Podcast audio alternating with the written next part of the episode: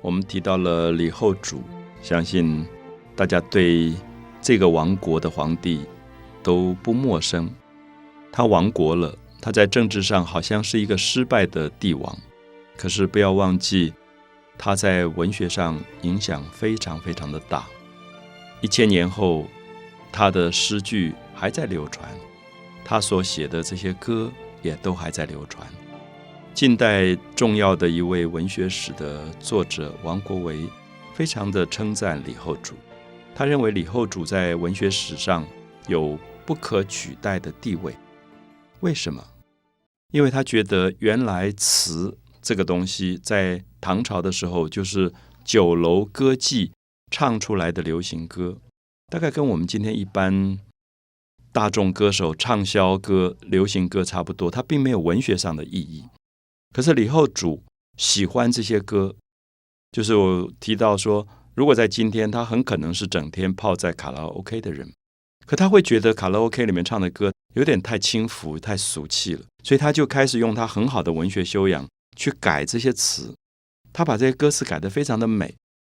这个时候，他变成了一个真正影响到流行歌歌词写作的一个人。所以王国维说他变。灵工之词为士大夫之词，灵工之词就是这种乐工的民间歌手的歌，被他变成了真正有文学的品质，啊，有文学的品质。所以我常常觉得，今天对于一般的，呃，我们说台湾的一般的歌手，我相信你抓十个来问，可能九个都不知道李后主是谁。其实蛮可惜的，因为我一直觉得我们的歌手。不是没有才华，而是说他可能人文或者文化的背景不够厚，所以即使有一点小才气，可是红个一年两年就完了。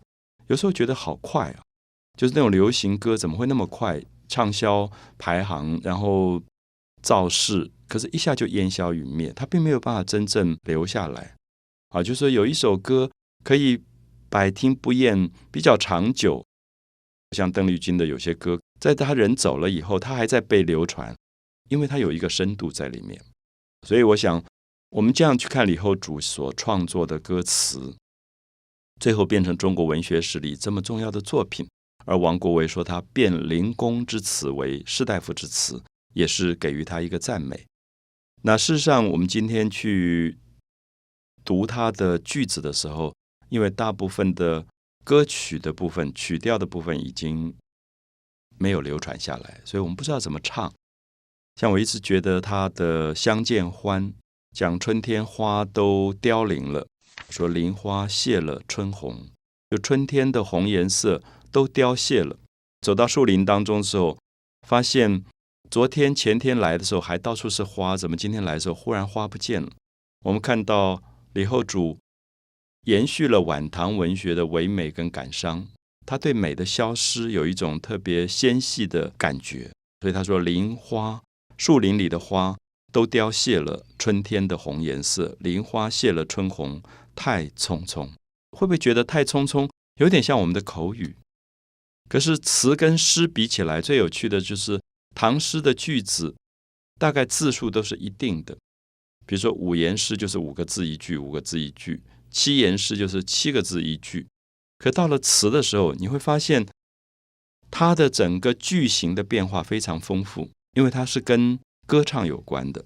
所以“林花谢了春红”六个字，下面接一个句子是“太匆匆”，是三个字。啊，无奈、无可奈何的意思。无奈朝来寒雨晚来风，早上来了一阵非常寒冷的雨。